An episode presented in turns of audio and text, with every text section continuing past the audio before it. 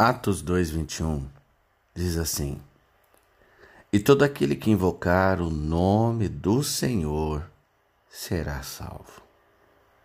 Hum. Olha, se você está tentando salvar a si mesmo, você nunca tem certeza de coisa alguma. É. Você nunca sabe se se feriu o suficiente se chorou o suficiente ou se aprendeu o suficiente. Porque esse, esse é o resultado da religião computadorizada. Medo, insegurança, instabilidade e o mais ironicamente de tudo, arrogância. É isso mesmo, arrogância. O inseguro é o que mais se vangloria.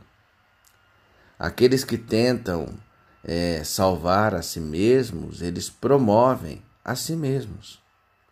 Aqueles que são salvos pelas obras mostram as obras. Os que são salvos pelo sofrimento, eles revelam as suas cicatrizes. Aqueles que são salvos pela emoção expõem os seus sentimentos. E aqueles que são salvos pela doutrina, bem, você já entendeu, né? Eles andam com a doutrina a tiracolo. Você ousa se colocar diante de Deus e pedir que Ele o salve por conta do seu sofrimento? Hã? Do seu sacrifício? das suas lágrimas ou do seu estudo? Eu não ouso. Eu também não ouso. E Paulo também não. Foram necessárias décadas para descobrir aquilo que ele escreveu em apenas uma sentença. Romanos 3, 28. O homem é justificado pela fé não por meio de boas obras, sofrimento, nem estudo.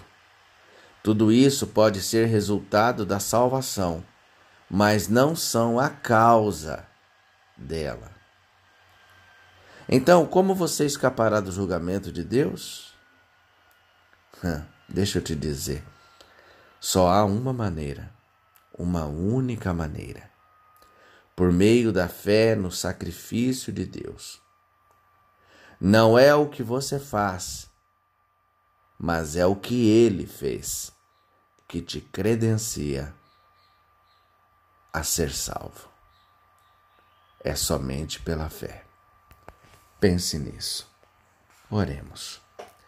Senhor Jesus, tu me convidaste a confiar em ti para obter salvação e para o suprimento de todas as necessidades da minha vida. Mas confiar, Senhor, pode parecer uma solução muito fácil. Sou tentado a procurar maneiras mais complicadas de consertar minha culpa, minha vergonha, minha ira ou minha dor. Perdoa-me e ajuda-me a ter fé somente em Ti.